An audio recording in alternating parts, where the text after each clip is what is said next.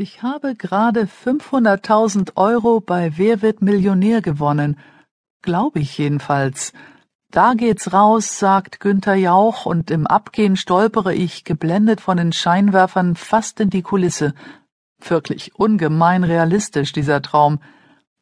Ein Mädchen mit Klemmbrett führt mich zu einer schwarzen Ledercouch unterhalb der Zuschauerränge.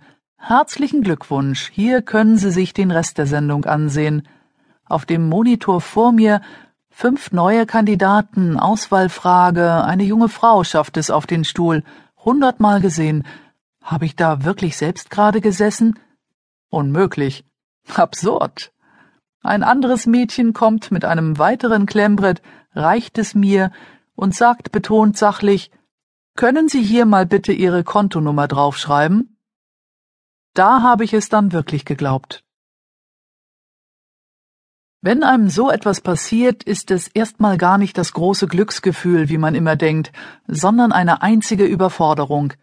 Das Hirn ist matsch, der Magen ein Knoten, ich schwanke zwischen angestrengter Coolness, hysterischem Kichern und stummem Kopfschütteln. Eine Stunde später im von RTL gebuchten Bahnhofshotel hocke ich wie betäubt auf dem Bett, zu Tode erschöpft von diesem Emotionsgewitter. Was mache ich denn jetzt bloß? frage ich meine mitgereiste Freundin Katharina. Was bedeutet das alles? Was will das Geld von mir? Sie sagt, was alle besten Freundinnen in solchen Situationen sagen sollten.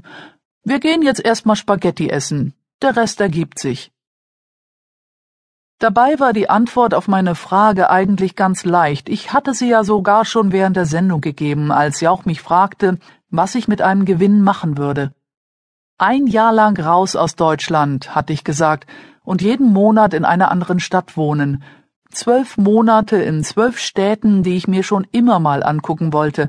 Städte, in die ich es nie geschafft hatte, obwohl anscheinend sonst schon jeder da war, wie Barcelona und San Francisco. Städte, in denen ich nur kurz war und die ich besser kennenlernen wollte, wie Sydney und Kopenhagen und Städte, die immer in Hans Albers Liedern vorkommen und die allein deshalb schon Pflichtprogramm für eine Hamburgerin sind. Einmal noch nach Bombay, einmal nach Shanghai. Zwölf Städte, immer am ersten hin und am einunddreißigsten weg und zwischendurch nicht nach Hause kommen. Das würde ich machen, lieber Herr Jauch. Aber sowas sagt sich leicht in einer Sendung. Es denn auch wirklich zu tun, ist eine ganz andere Geschichte. Ich wüsste zu gern, wie viele Jauchgewinner ihre Pläne tatsächlich in die Tat umsetzen. Man träumt laut von einer Neuseelandreise oder einer Fesselballonfahrt und steckt die Kohle dann doch leise in etwas Vernünftiges wie eine Hypothekensondertilgung oder neue Vorhänge.